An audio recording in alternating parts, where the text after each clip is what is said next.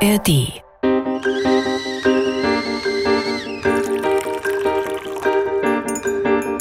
Tee mit Warum?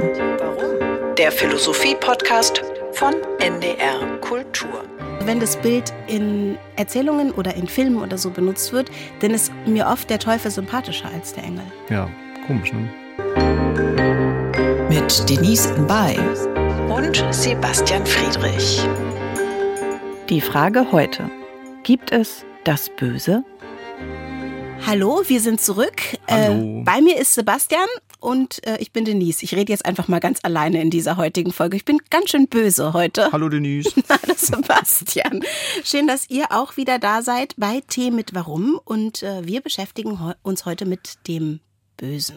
Wir sprechen mit dem Kabarettisten und Autor Florian Schröder und beschäftigen uns mit Hannah Arendt. Genau, das Böse ist immer und überall. Jedes Mal, wenn ich böse höre, dann fällt mir dieser Songtext ein. Jetzt muss ich an Bababa Banküberfall, aber das war was anderes, oder? Das ist Ah, das ist das? Ah ja. Ah. Genau, das ist genau der Song. Ba, ba, ba, Ah, ja. ba, Banküberfall. Das Böse ist immer und überall. Ist ein Banküberfall denn eigentlich schon böse? Ja, es kommt, also, ich würde sagen, es kommt drauf an. Für wen ist das Geld und werden Leute verletzt.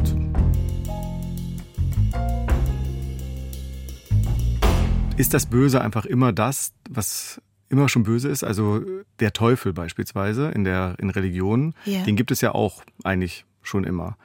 Aber was genau das Teuflische ausmacht, müsste man mal prüfen, ob das immer das Gleiche ist oder ob sich das auch verändert. Und warum man den braucht, den Teufel, um vielleicht das Gute zu unterstreichen? Das ist vielleicht auch eine interessante Frage. Also das Böse ist auf jeden Fall was, was uns ähm, fasziniert auch. Ne? Wir finden alle irgendwie, ich glaube, die True Crime Podcasts sind äh, ganz oben im Die Ranking. sind noch erfolgreicher als die mit Warum. Ich weiß nicht warum, wir sind einfach zu lieb wahrscheinlich. Aber das äh, hören sich Leute total gerne an und ich erinnere mich, dass total verboten natürlich war für mich zu gucken, aber was ich trotzdem geguckt habe, ist dieses Gesichter des Todes. Kannst du dich daran noch erinnern? Hm, Nein. Das sind ganz, ganz schlimme Clips gewesen, ganz schlimme Videos, in dem das Allerböseste vorkam. Also Mord und Totschlag und ähm, die schlimmsten Dinge, auch ganz, also ich, das war absolut verboten zu gucken. Alle HörerInnen, die das auch äh, geguckt haben, ihr könnt mir bitte schreiben und euch sagen, wie es und mir sagen, wie es euch heute damit geht. Äh, das äh, waren die schlimmsten Geschichten, die man sich Das ist vorstellen dann kann. eher so Horrorgenre. Nee, es waren immer, es waren, war schon echt, was man da Ah, ja. angeguckt hat. Also echtes Leid. Ähm, und ich glaube, dieses echte Leid, das scheint uns irgendwie zu faszinieren, weil wir gucken dahin. Sehr beliebt sind ja auch diese Tatort-Folgen, jeden Sonntag, das Lagerfeuer. Also anscheinend scheint es ja doch ein großes Interesse zu geben, äh, sich mit dem Bösen, in dem Fall meistens ja Mördern, Mörderinnen auseinanderzusetzen. Aber ich glaube, da liegt dann auch was drin, dass man auch am Ende dieses Tatorts möchte, dass das Böse auch überführt wird. Wir brauchen irgendwie diesen, vielleicht diesen Kompass, ähm, auf der guten Seite zu stehen auch. Ne? Also wenn wir so einen Tatort anschauen, dann geht es ja auch darum zu, überf zu überführen. Wer ist jetzt derjenige, der das Böse verkörpert oder die das Böse verkörpert? Das wollen wir rausfinden. bisschen Vorwegnahme wahrscheinlich der späteren Diskussion, aber ich gehe jetzt nicht davon aus, dass es das absolut Böse gibt und dass, dass es böse Menschen oder sowas gibt, sondern dass es Verhältnisse gibt, die Menschen dazu bringen, Böses zu tun. Ähm, deswegen finde ich diese Einteilung, wenn ein Kind mit mir spricht und sagt, ah, ist der oder die böse, eigentlich erstmal problematisch. Andererseits ist es vielleicht aber auch erstmal gerade für jetzt fünf, sechs, siebenjährige so eine erste Orientierung, um etwas einzuteilen. Ja, aber meine Antwort zum Beispiel in so einem Moment, ich habe die Frage auch gehört, war, das, was die Person gemacht hat, das war nicht gut. Also die Handlung, nicht die, die Person. Handlung, Mhm. genau. Und ich glaube, dass wir ja alle mal Momente haben, in denen wir so handeln, dass wir sagen würden, das ist jetzt nicht gerade äh, nett von mir gewesen oder dass wir auch so denken. Also die Frage ist halt, reicht der Gedanke schon, um böse zu sein? Es gibt ja auch diesen, dieses Bild von Engelchen und Teufelchen auf der Schulter, linke Stimmt. und rechte Schulter. Das mag ich sehr, das Bild. Und dieses Bild sagt ja auch, dass das Böse ähm, und das Gute, also der Engel und der Teufel, dass die ähm, zusammen ein Zusammenspiel haben und dass man in der Mitte steht und dann eine Entscheidung trifft. Manchmal vielleicht auch auf das Böse, auf den Teufel hört. den Diskurs mit den beiden trifft. Und findest du, also wenn das Bild in Erzählungen oder in Filmen oder so benutzt wird, dann ist mir oft der Teufel sympathischer als der Engel. Ja, komisch, ne? Ja, interessant, ne? Und dann gibt Ich glaube, es. es, ich glaube, Ja. es liegt daran, also der, der Teufel, der tut ja das, was, also was verboten ist oder was äh, jetzt gegen, den, gegen die Moralvorstellung oder sowas äh, spricht.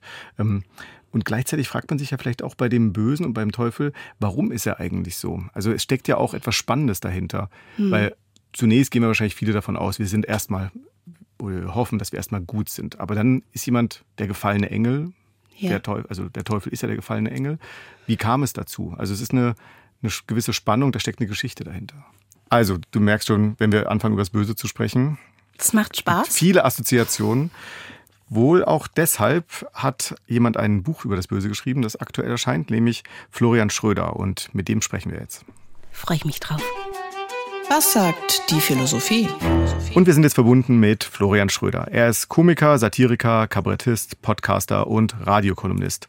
Und Florian ist Buchautor. Er hat Ratgeber über Entscheidungen geschrieben, ein Buch über Frauen, eines über Meinungsfreiheit und nun ein Buch über das Böse. Der Titel Unter Wahnsinnigen, warum wir das Böse brauchen. Das Buch erscheint in diesen Tagen und er besucht darin verschiedene Menschen, deren Verhalten als unmoralisch oder gar als böse gilt. Und wir freuen uns, Florian, dass du dir die Zeit nimmst. Hallo. Grüß dich. Hallo Florian, ähm, jetzt drängt sich mir doch eine andere Frage auf, als die, die ich eigentlich äh, stellen wollte. Warum brauchen wir denn das Böse? Ich glaube, wir brauchen das Böse, weil wir im Bösen etwas erkennen können, was wir in uns selbst nicht wahrnehmen wollen oder nicht anerkennen wollen. Ich glaube, das sind die dunklen Seiten von uns, die wir, wie die Psychologie sagt, externalisieren. Also wir geben die jemand anderem, um uns dann umso besser zu fühlen und um uns abzusetzen. Aber im Grunde haben wir ganz viel von dem, was wir anderen zuschreiben, in uns selbst. Das sind die dunklen Seiten, die wollen wir nicht sehen, können wir nicht sehen, wissen, dass sie uns durcheinander bringen, unser Leben verändern verändern würden. Und deswegen sehen wir das im anderen. Mm, wir betrachten das Böse in anderen aber recht gern. Wir haben gerade eben schon besprochen, dass wir so den Tatort gern gucken und das Böse in Fernsehproduktionen und in Büchern, dass uns das fasziniert. Warum ist das so? Naja, ich glaube, dass äh, das Einfache an diesen äh, Konstrukten ist, dass sie auf eine ganz seltsame Art harmlos bleiben. Das gilt sowohl für den Tatort als auch für viele True Crime Produktionen. Das zahlt genau auf das Konto ein, das ich eben angesprochen habe, nämlich man sieht da etwas, was äh, als böse gilt oder was man als böse wahrnimmt. Man hat ein bisschen Schauern, man ist hat ein bisschen am Abgrund, aber am Ende ähm, gewinnt dann doch irgendwie das Gute. Und selbst wenn es nicht so ist, sind viele dieser Produkte so gemacht, dass man am Ende als User oder als Zuschauer raus rausgeht und sagt, boah, gut, dass das Böse so weit weg ist, was es nicht alles gibt auf dieser Welt. Und ich habe da den anderen Ansatz gewählt, nämlich zu sagen, ich gucke mir Leute an, die diese Antwort, diese Eindeutigkeit, dieses binäre Gut oder Böse nicht zulassen, sondern die viel differenzierter sind, wenn man genau hinguckt. Wir haben vorhin auch darüber gesprochen, dass das Böse ja auch bei äh, Kindern äh, eine ganz wichtige Kategorie ist. Also es gibt eine Einteilung von Gut und Böse und eigentlich auch wenig von diesen Grauton, von denen du auch gerade gesprochen hast. Ähm, eine Frage, die sich für mich da aufdrängt, ist, was begreifst du als das Böse? Also was ist böse? Ich begreife eigentlich gar nichts als böse. Ich ähm, habe mit der Arbeit an diesem Buch festgestellt, dass das Böse für mich etwas ist, was es nicht gibt, weil wir es uns damit zu einfach machen. Und interessanterweise ging es ganz vielen anderen, mit denen ich im Laufe dieses Buchs gesprochen habe, auch so. Also wenn ihr mit Psychologen redet oder selbst mit Juristen, dann findet man ganz schnell raus, dass die sagen, das ist gar keine Kategorie. Ich habe mit einem äh, äh Kriminologen gesprochen im Laufe dieses Buchs, der hat äh, das gesamte Strafgesetzbuch mal durchsucht auf den Begriff des Bösen und hat es nicht gefunden, dieses Wort. Es gibt es zweimal und dann äh, unter dem Begriff böswillig. Das kommt unter anderem bei einem Paragraphen wie dem zur Volksverhetzung vor, der ohnehin einer ist, der sehr, ähm, sagen wir mal, äh, windig formuliert ist, weil es eben so ein dehnbarer Begriff ist. Und da kommt es vor. Das heißt, auch da ist es nur eine Notkonstruktion. Ich würde immer sagen, wenn wir diesen Begriff vermeiden und stattdessen uns überlegen, was macht diesen Menschen für mich so abgründig, so düster, warum finde ich das schrecklich, schlimm, warum ist das ein Verbrecher, ein Feind, dann kommen wir näher, wenn wir uns diese Frage stellen, als wenn wir einfach nur nur klassifizieren, dies oder jenes ist böse. Ich glaube, dass wir bessere Menschen sind, wenn wir nicht moralisch denken. Es ist ganz einfach zu sagen, Hitler war böse. Da können wir uns alle drauf einigen. Und trotzdem würde ich das nicht sagen. Ich würde sagen, das war der grauenhafteste Verbrecher und der schlimmste, der jemals regiert hat, wahrscheinlich in der Menschheitsgeschichte. Aber war er böse? Ich glaube, wenn wir es so klassifizieren, dann machen wir es uns zu einfach in einer Zeit, in der wir uns eigentlich fragen müssten, wie verführbar bin denn eigentlich ich, wenn ein neuer Führer käme, der mich verführen will? Das Beispiel finde ich äh, tatsächlich sehr gut. Also ähm, Hitler ist ja immer gern genommenes Extrembeispiel, aber bleiben wir mal bei dem, weil ich glaube, man kommt bei dem weiter. Äh, es gibt ja auch eine gewisse Dämonisierung von Hitler. Ähm, und mhm. Also seine Taten und äh, oder seine, die Verantwortung und auch die Taten, die er vollzogen hat, die äh, lassen ja einem auch dazu bringen, dass man schnell über was Dämonisches und so na nachdenkt bei Hitler. Aber gleichzeitig, wenn es ähm, läuft man bei dieser Dämonisierung ja Gefahr, sich nicht über die Ursachen des Aufstiegs des Faschismus in Deutschland auseinanderzusetzen mhm. und zu fragen, wie konnte es überhaupt dazu kommen und sondern es ist dann das absolut Böse und damit will man nichts zu tun haben. Das finde ich also sehr nachvollziehbar, ähm, dass dann so eine Konzeption des Bösen den Blick auf das Eigentliche verstellt. Aber ähm, ist das Böse, wenn man es jetzt mal von der Person wegzieht, also nicht als Charaktereigenschaft oder so begreift, sondern äh, von einer bösen Handlung eher ausdenkt, könnte das nicht doch eine Kategorie sein, die ähm, eine Art moralischer Kompass für uns ist? Ich weiß es nicht. Ich glaube, dass ähm, der moralische Kompass einer ist, der uns dann führt in ziemlich dunkle Abgründe. Weil wenn es der Kompass ist, dann denken wir in der Folge auch in Freund und Feind, dann denken wir in Täter und Opfer und äh, dann sind wir schnell bei dem aktuellen Zeitgeist, wo man sich ja sehr schnell als Opfer sieht, aber relativ wenig Blick darauf wirft, was die Täterseite in einem selbst eigentlich macht.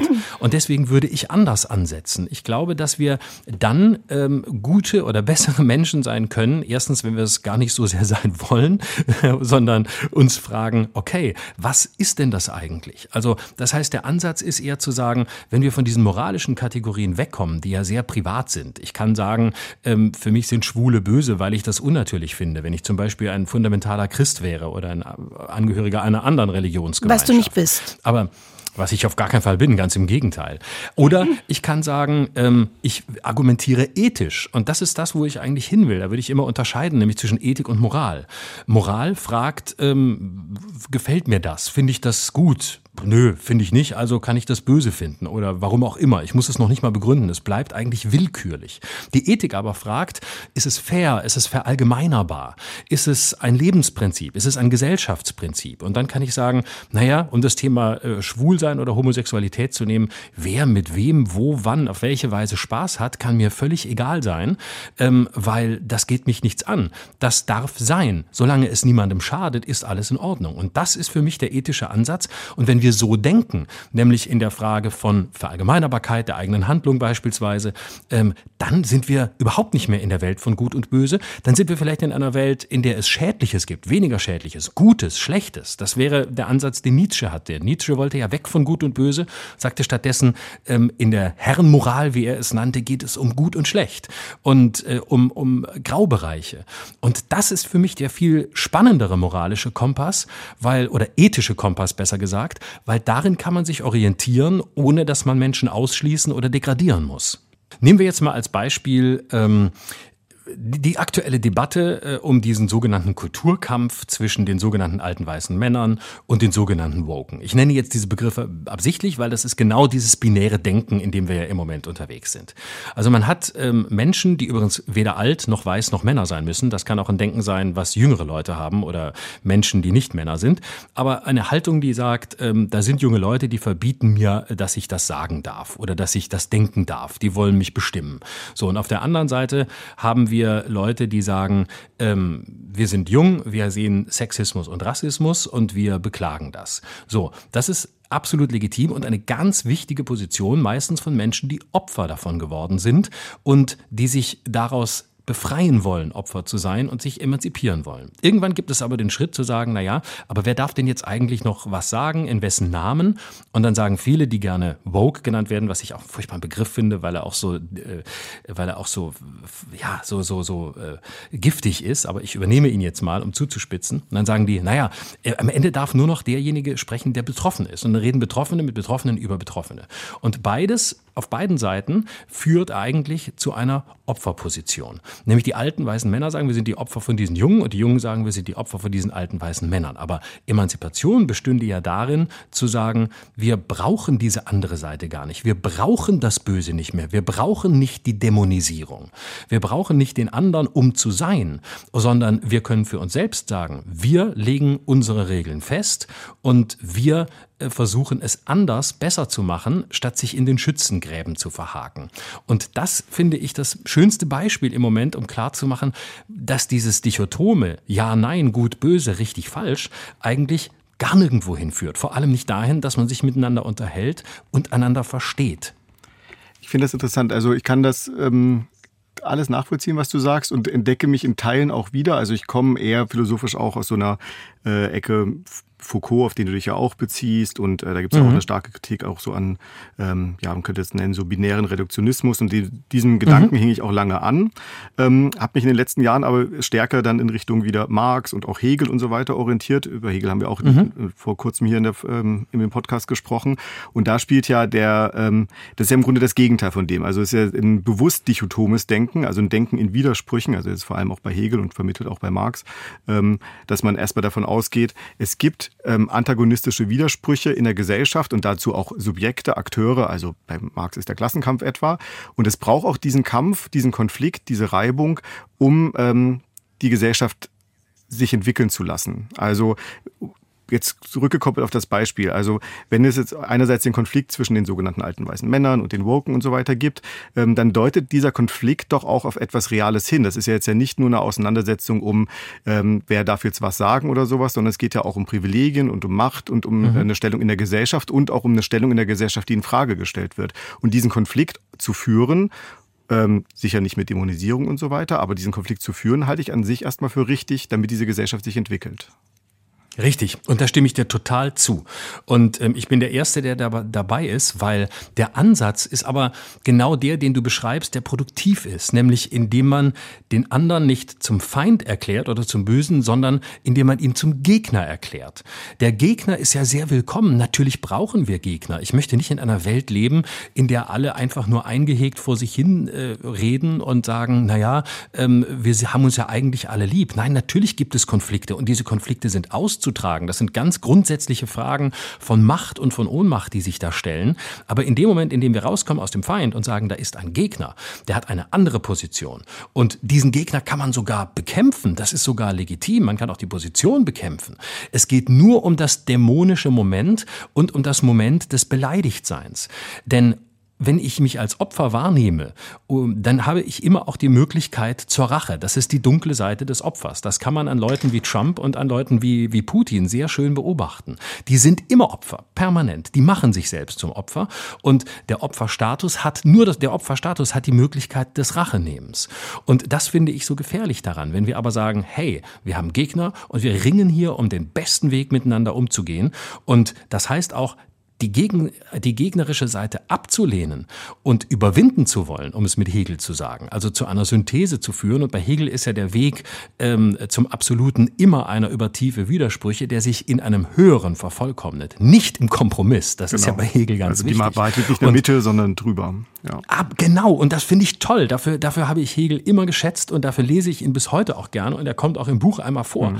weil ich das ganz wichtig finde. Aber Hegel wäre niemand gewesen, ähm, so wie ich ihn verstanden habe mindestens, der sich auf Feindschaft bezogen hätte, sondern bei ihm ist ja gerade alles in einem permanenten Werden, in einem permanenten Fließen. Das hat ja nichts, nichts Destruktives, das hat nichts Kaltes, das hat nichts Ablehnendes, sondern das fließt hin zu einem Höheren und äh, durchschreitet die verschiedenen Ebenen, entäußert sich und äh, entfremdet sich, geht raus aus sich hin zum anderen. Allein der Begriff des Aufhebens in der Mehrdimensionalität, wie Hegel ihn begreift, ist ja im tiefsten Innern ein sehr zärtlicher Begriff, wenngleich es immer um die radikalste Auseinandersetzung geht.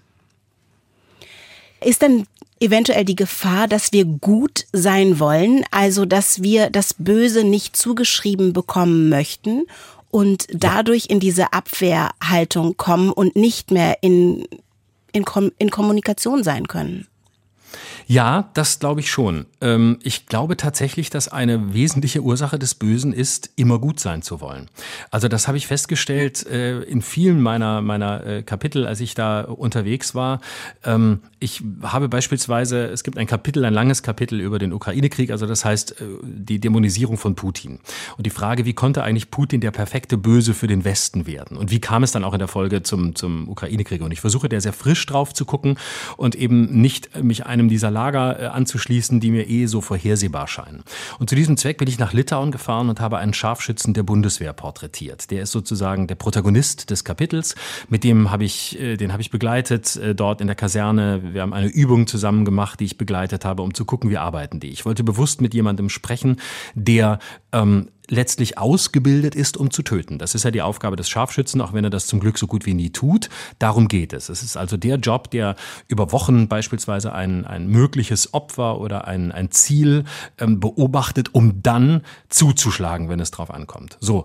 Und ähm, der war in Afghanistan, der Scharfschütze. Der hat ganz viel gesehen, der hat Leid gesehen, der hat Tod gesehen, der hat, der, der war in einer Schießerei in Afghanistan. Und äh, als ich mit ihm gesprochen habe, habe ich ihn gefragt, war Afghanistan das Böse? Und er sagte ja. Und ich sagte, warum? Und dann meinte er, weil dort eine Lebensweise herrscht, in der menschliches Leben weniger wert ist als bei uns. Also für ihn war dieses Böse klar. Und es war ihm auch nicht einsichtig, warum die Menschen in Afghanistan den westlichen Truppen gegenüber so feindlich gesinnt waren. Weil er sagte, wir tun doch da das Gute, wir wollen doch nur das Gute.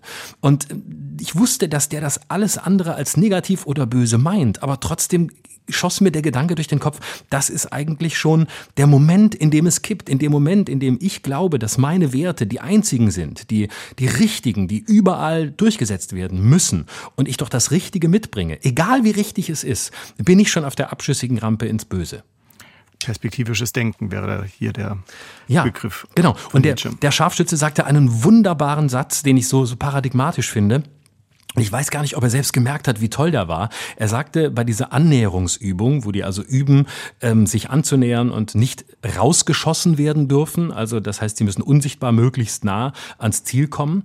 Und ähm, da sagte der Scharfschütze einen sensationellen Satz. Die wichtigste Frage des Scharfschützen ist nie, was sehe ich vor mir in der Landschaft, sondern wie wirke ich in der Landschaft um mich herum.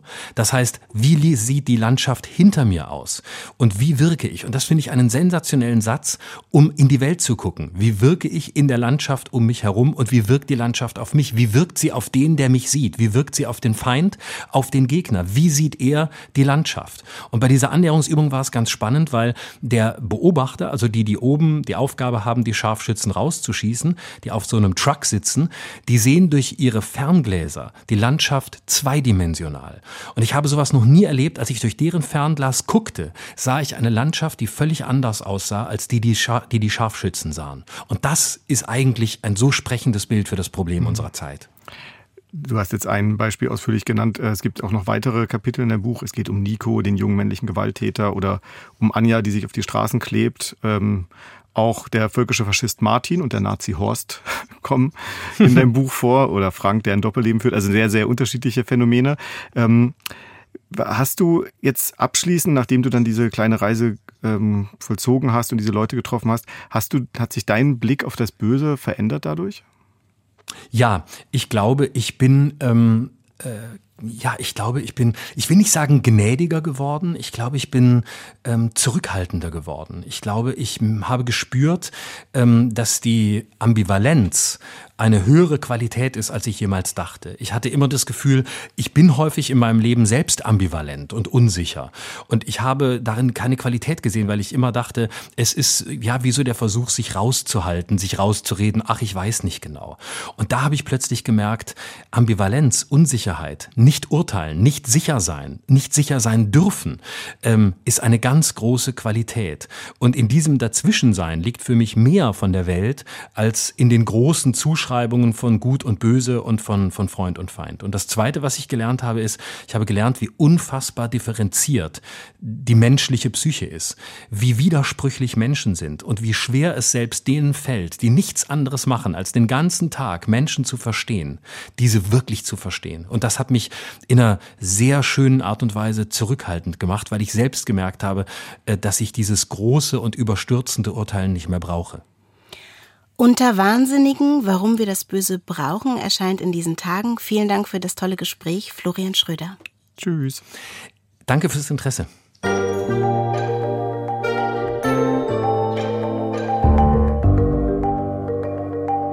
Ich habe gerade so mitgenommen, wir wollen gut sein und sind vielleicht deshalb handeln, deshalb böse, aber dieses Böse gibt es gar nicht ist ja interessant, er schreibt ein Buch über das Böse und das Wahnsinnige und lehnt aber diese Kategorien eigentlich ab.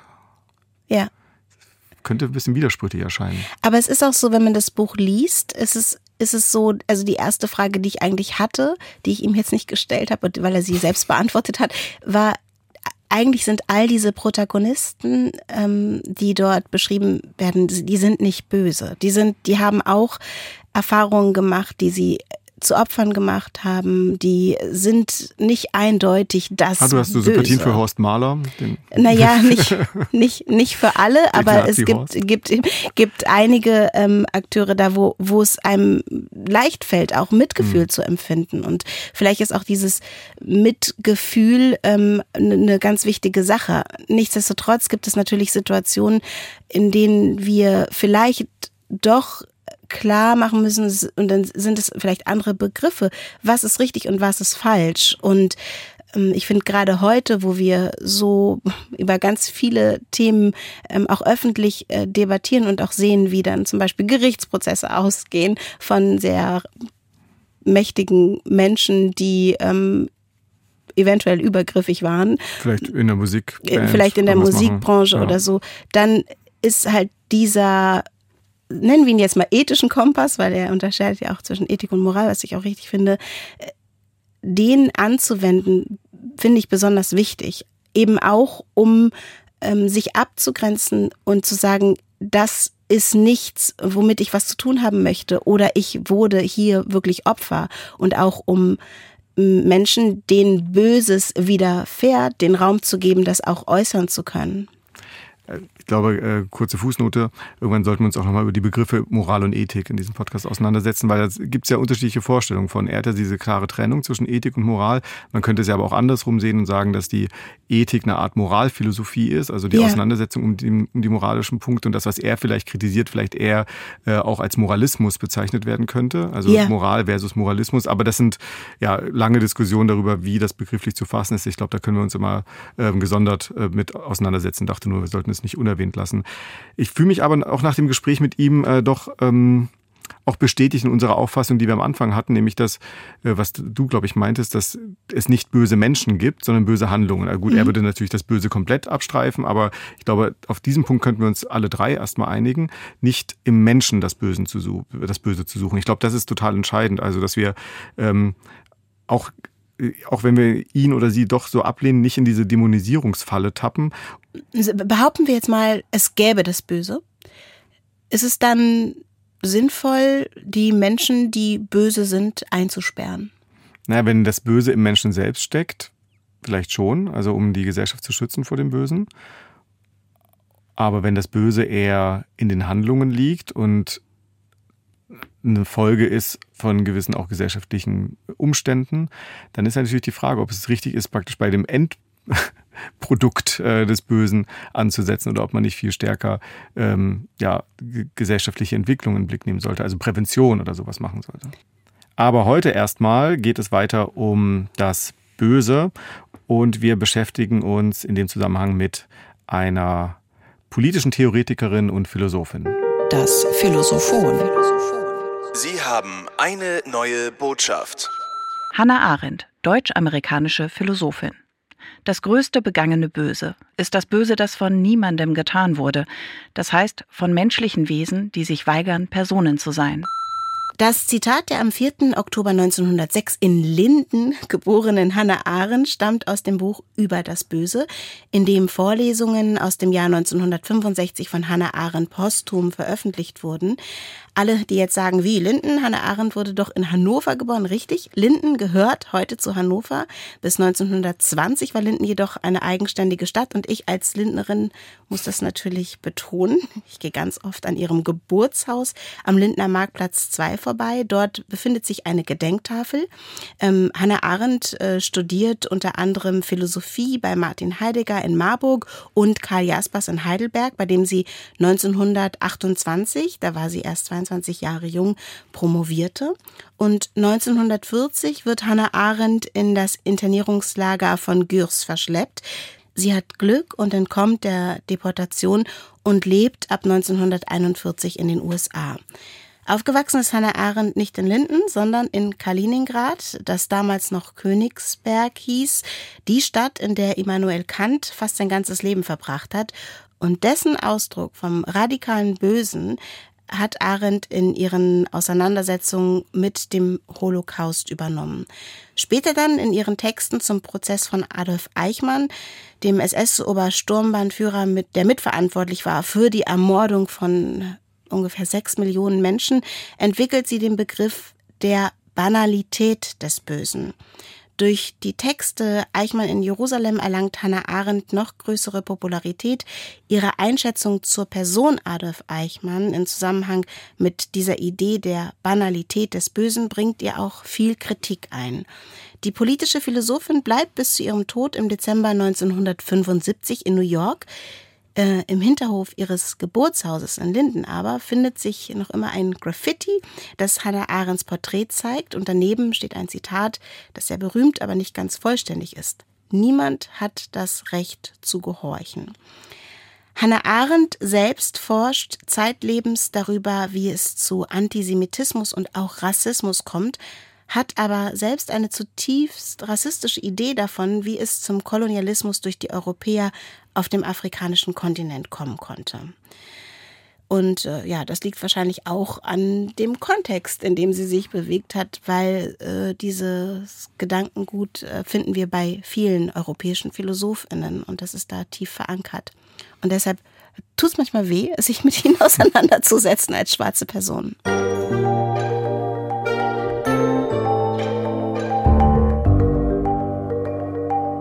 Habe ja gerade schon mal erwähnt, dass sie den Begriff des radikal Bösen, was der bei Kant vorkommt und äh, wo es um die Wurzel des Bösen äh, geht, auch aufgreift. Also da Kant sagt so, es äh, gibt das Böse, ne? im Gegensatz zu Florian. Äh, ja, und ich glaube, also bei Hannah Arendt gibt es das Böse auch noch, aber es ist eben dann im weiteren Verlauf äh, ihrer Arbeit nicht mehr radikal. Also es hat dann nicht mehr die Tiefe, ähm, sondern es ist flach. Also es ist oberflächlich. Und das ist, äh, du hast ja schon gesagt, genau auch in Auseinandersetzung mit dem Prozess gegen Adolf Eichmann entstanden 1961. Sie war da dabei, hat sich, ähm, zumindest teilweise war sie dabei, es wird auch viel darüber diskutiert, dass sie zu wenig dieses Prozesses gesehen hat. Sie war nämlich äh, die ersten vier Wochen nur da und dann später nochmal, als Eichmann selbst vernommen wurde. Und ähm, ja, daraus schließen auch einige, dass sie ein falsches Bild von Eichmann hat, weil sie sagt nämlich, ähm, Eichmann, so wie sie, wie er sich ihr dargestellt hat, sei kein Monstrum gewesen, kein glühender Ideologe, Antisemit und so, sondern er sei im Grunde ein äh, Bürokrat, ein Funktionär gewesen, der funktioniert hat, also ein banaler Bürokrat. Ähm, er habe ohne Motiv gear gearbeitet und äh, gemordet, ohne Überzeugungen, sondern eben funktioniert, gedankenlos funktioniert, wie sie das auch ähm, nennt diese Einschätzung, die ist nicht mehr nur umstritten, sondern im Grunde ähm, hat sie sich als falsch herausgestellt. Also es gibt mittlerweile auch ähm, Forschungen, die sich auf Dokumente beziehen, die äh, Hannah Arendt noch nicht kannte. Ein wichtiges Buch ist hier das von Bettina Stangnet, äh, Eichmann vor Jerusalem, also nicht Eichmann in Jerusalem, wie es bei Arendt heißt, sondern Eichmann vor Jerusalem. Ein Buch, das 2011 auch mit dem NDR Kultursachbuchpreis ausgezeichnet wurde. Und sie kommt zu dem Ergebnis, dass eben Eichmann nicht das war, was Arendt meinte. Er war nämlich gerade kein gedankenloser Bürokrat, ähm, der sich um die Folgen seiner Handlungen nicht kümmerte, sondern im Gegenteil, er habe bewusst gehandelt. Er war geradezu besessen, Juden zu vernichten, hat dann später auch noch, das hat sie dann aus diesen Dokumenten, also Bettina Stangnet aus den Dokumenten geholt, ähm, sich also öffentlich oder im Gespräch mit anderen bedauert, dass er nicht nur, dass es nicht nur sechs Millionen waren, sondern es hätten ja viel mehr elf Millionen ähm, ermordete Juden sein müssen. Also insofern kann man schon sagen, dass Hannah Arendt äh, sich an dem im Gegenstand, mit dem sie ihre Theorie des Bösen auch entwickelt hat, getäuscht hat. Dennoch reden wir heute darüber, weil doch da ein paar interessante Gedanken drin stecken. Genau, eigentlich wenn ich das jetzt richtig interpretiere, ähnliche Gedanken, die Florian gerade in unserem Gespräch hatte. Das Böse entsteht nicht aus bösem Willen, äh, nicht aus niederen Beweggründen, sondern eben aus einem Mangel an Überlegung. Das ist genau diese Banalität, von der sie spricht. Also das Böse ist nicht dumm oder so, sondern es ist die Gedankenlosigkeit, die in diesem Bösen steckt. Also es ist nichts Satanisches, eben nichts Dämonisches, aber auch nichts Tiefes, nichts Radikales, sondern es ist das Oberflächliche. Und was hilft dagegen? Sie sagt, ja, ähm, nachdenken, genau diese, in diese Diskussion gehen, über die wir am Anfang schon mal gesprochen haben, in die Diskussion mit sich selbst gehen ähm, und abwägen. Und was ich gerade, wenn ich mir das jetzt als Wahrheit nehme für unsere jetzige Gesellschaft, dann finde ich es sehr erschreckend, weil wir ganz wenig Raum haben, um nachzudenken. Wir sind ja die ganze Zeit mit Informationen beschäftigt und zugeschüttet und haben eigentlich jetzt auch so im digitalen Raum ähm, können wir sehen, dass wir ganz, ganz schnell und klar sind mit Äußerungen, Forderungen und gar nicht in, mit uns selbst, in uns selbst verhandeln. Also dieser Raum ist auch gar nicht mehr gegeben. Und leben wir deshalb eventuell jetzt in einer besonders gefährlichen Zeit? Natürlich ist Adolf Eichmann oder auch äh, Nationalsozialismus, deutscher Faschismus äh, eine sehr ähm, ja, spezifische Situation und äh, auch die heutige Situation ist nicht mit dieser zu vergleichen. Ja. Ähm, aber trotzdem habe ich auch in der jetzt in Vorbereitung, als ich dann darüber nachgedacht habe, mich auch gefragt, ja, inwieweit gibt es denn heute auch so Elemente, wo das banal, also die Banalität des Bösen zum Vorschein kommt. Und äh, ja, also die Toten im Mittelmeer etwa, das ist schon ein Punkt, der mir dann eingefallen ist, so der, ja. ähm, wo wir alle irgendwie natürlich, niemand würde sagen, dass das gut ist, was da passiert, aber trotzdem, ja, wird es irgendwie hingenommen und teilweise werden ja auch ähm, durch äh, Grenzschutz, sogenannten Grenzschutz, also durch die Aufrechterhaltung und Ausbau des Grenzregimes, ja auch diese Verhältnisse geschaffen, in dem noch mehr Menschen dann ähm, erm, also ertrinken. Genau, und da eigentlich gibt es da wirklich eine sehr alarmierende, finde ich, ähm, Parallele, weil äh, Arendt kritisiert ja an Eichmann, dass er sagt, das war halt so. Das waren so die Gesetze und wir haben so entschieden, weil das so war. Und das ähm, jetzt irgendwie ist alles anders, aber äh, ich habe zu dem Zeitpunkt rechtens gehandelt. Hm. Und und wenn wir jetzt zum Beispiel ins Mittelmeer, in den Mittelmeerraum gucken und es gibt dann eben diejenigen, die bestraft oder vielleicht Gefängnisstrafen erwarten, weil sie was ethisch und moralisch ist, Menschenleben retten wollen auf der einen Seite und auf der anderen diejenigen, die aus ihrer staatlichen Perspektive sagen, wir lassen die Leute ja aber nicht rein, lassen sie ertrinken, dann ist es genau das. Also es ist rechtens, also ich muss das jetzt nicht machen, ähm, und das andere ist nicht rechtens, aber es ist nicht richtig. Also da sind wir auch bei dem Punkt, den wir eingangs schon mal hatten mit den Gesetzen und äh, inwieweit das Gesetz das Richtige ist und die Gesetzesübertretung das Böse ist. Das lässt sich offenbar nicht so einfach sagen. Die andere Seite. Mein Name ist Iva Leomenger, ich bin Schriftsteller und letztes Jahr kam mein Debüt-Thriller Als das Böse kam heraus und dieses Jahr mein zweiter mit dem Namen Angst. Das Böse hat mich schon seit meiner Kindheit fasziniert oder die dunkle Seite. Ich habe immer, ähm, wenn Kinder bei mir übernachtet haben, Gruselgeschichten erfunden, denen es erzählt. Es sogar einmal geschafft, dass ein Kind abgeholt worden wo, er werden wollte von den Eltern. Und ich habe mich dann schon mit zwölf für Tarotkarten interessiert und äh, für Gläserrücken. Ich weiß nicht, woher diese, diese Sehnsucht nach, nach der dunklen Seite herkommt es fällt mir tatsächlich nicht schwer, dem Bösen eine Stimme zu geben. Ich merke aber auch, dass es mit mir und meinem Körper was macht. Es macht mir Spaß, in, in die Rolle des Bösen zu schlüpfen und erwische mich aber, dass ich so ein, so ein, dass ich in einem anderen Körper stecke und man sagt ja, wenn man zu tief in den Abgrund schaut, dann schaut der Abgrund zurück und so fühlt sich das beim Schreiben auch an. Also wenn ich mir dann die Zeilen ansehe, die ich geschrieben habe, dann dann bin ich fast vor mir selbst schockiert, woher diese Elemente kommen. Tatsächlich, da ich mich, wenn ich das äh, aus einer bösen Sichtweise geschrieben habe, ist es meistens so, dass ich danach eine lustige Szene schreibe oder äh, in der Liebe drin vorkommt, um das Gegengewicht zu finden für die Leserinnen und Leser, aber auch für mich selbst, um mich selbst aus diesem Loch wieder rauszuholen, weil es macht tatsächlich was mit mir. Nun ja, da mich das schon immer interessiert hat, äh, ist es eher eine Faszination als Angst. Wobei ich immer scherzhaft sage, wenn ich kein Schriftsteller geworden wäre, wäre ich wahrscheinlich kriminell geworden. Und äh, ich glaube, da steckt auch ein kleiner Funken Wahrheit drin. Ja, der ähm, Iva Leon Menger hat ja ist ja Thriller-Buchautor. Mhm. Äh, man hat ja auch davon gesprochen, dass er sich dann so äh, manchmal selbst erschrocken ist, wenn er dann so liest, was er da so geschrieben hat. Ich kann mir vorstellen, dass wenn man etwas sehr Böses darstellt, dass man vielleicht auch mal erschrocken ist. Ging es dir schon mal so? Also hast du schon mal eine explizit böse Person spielen müssen? Also ich werde wirklich sehr häufig als sehr gute Person besetzt. Das wundert mich nicht. Mir wird einfach nichts zugetraut. Ähm, aber es gibt Momente, wo meine Figuren, also das wird im Alter übrigens ein bisschen spannender, ähm, vielschichtiger werden und nicht nur gut sind. Und das finde ich sehr viel interessanter. Und da hat äh, Iva ja auch gerade gesagt, dass er so eine Lust empfindet, auch am Bösen. Und ich habe mal mit einem Kollegen gesprochen, der hat auch einen SS-Mann gespielt auf der Bühne. Es war sein erste seine erste Theateraufführung, die er gespielt hat. Und da hat er gesagt, er hat sich auch regelrecht erschrocken über sich selber, wie sehr er das genossen hat so böse sein zu dürfen. Du hast ja gesagt, äh, dass man dir das nicht zutraut. Ja. Dem, das ist ja ganz interessant, weil eigentlich könnte man ja auch sagen, es ist ja auch schwer, eine sehr gute Person zu spielen, aber als schwerer oder auch vielleicht als äh, interessanter, ähm, auch als vermutlich als Schauspielerin, ist es etwas, jemand Böses zu spielen. Jemand, der ähm, auch mehr Tiefe hatte. So was ähnliches hast du, glaube ich, gerade gesagt. Das habe ich gesagt, ne? Das bedeutet, es bedeutet ja Also hast du auch dieses Faszinosum Böse, aber wir haben doch jetzt gedacht, wir sollten es entmystifizieren.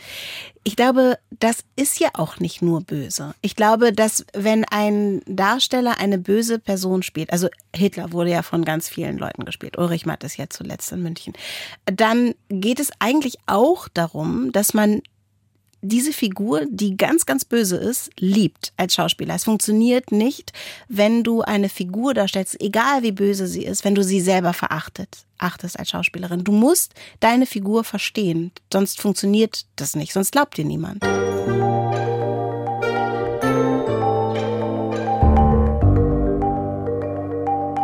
Also Denise, gibt es nun das Böse? Ich würde sagen, eigentlich fast wie zu Beginn. Es ist ein bisschen schade, wir können böse handeln. Was denkst du? Ich muss noch mal dran denken, was äh, Ivo Leon Menger gesagt hat, nämlich äh, das Böse ist in uns drin. Oder ich glaube, so ähnliche Formulierungen hatten wir, hatte vielleicht auch Florian, bin mir nicht ganz sicher, zumindest in seinem Buch. Äh, das Böse steckt in allen von uns. Ähm, ich glaube, dieses Bild würde ich so jetzt nicht mehr sehen nach der Auseinandersetzung heute. Ich glaube nicht, dass das Böse etwas ist, das ähm, oder wir sollten uns das Böse aus meiner Sicht nicht vorstellen als so etwas wie ein Organ, das irgendwo neben der Milz oder so liegt und da ist das Böse in uns drin, sondern vielleicht eher etwas, was entsteht in Beziehungen mit anderen. Da meine ich jetzt nicht so nur Zweierbeziehungen, sondern in dem Beziehungsgeflecht Gesellschaft. Vielleicht so eine Art, wie so eine Art Stromschlag oder Funken, der entsteht, ähm, wenn Menschen aufeinander prallen und der dann Leute verletzt, vielleicht sogar ähm, das Leben kostet. Also etwas, was entsteht in Gesellschaft und nicht etwas, was in uns drin hängt. Also wir sind am Ende unserer Folge, aber irgendwie auch am Anfang. Jetzt könnten wir doch nochmal drüber sprechen. Machen wir aber nicht. Ja, wir haben ja viele Themen auf der To-Do-Liste heute gesammelt. Ja, stimmt. Schuld, Gefängnis, Sühne. Und vielleicht habt ihr auch noch ein paar Themen für uns. Ihr könnt uns gerne schreiben an themitwarum.ndr.de. Wir freuen uns über eure Anregungen und über eure Post. Und ihr könnt diese Folge genauso wie alle anderen unserer Folgen nachhören in der ARD Audiothek. Viel Spaß dabei. Tschüss. Ich brauche einen Schluck Tee, das war mir echt alles zu böse heute. Der Zitatomat. Das Gute, dieser Satz steht fest, ist stets das Böse, was man lässt. Wilhelm Busch, deutscher Maler, Dichter und Philosoph.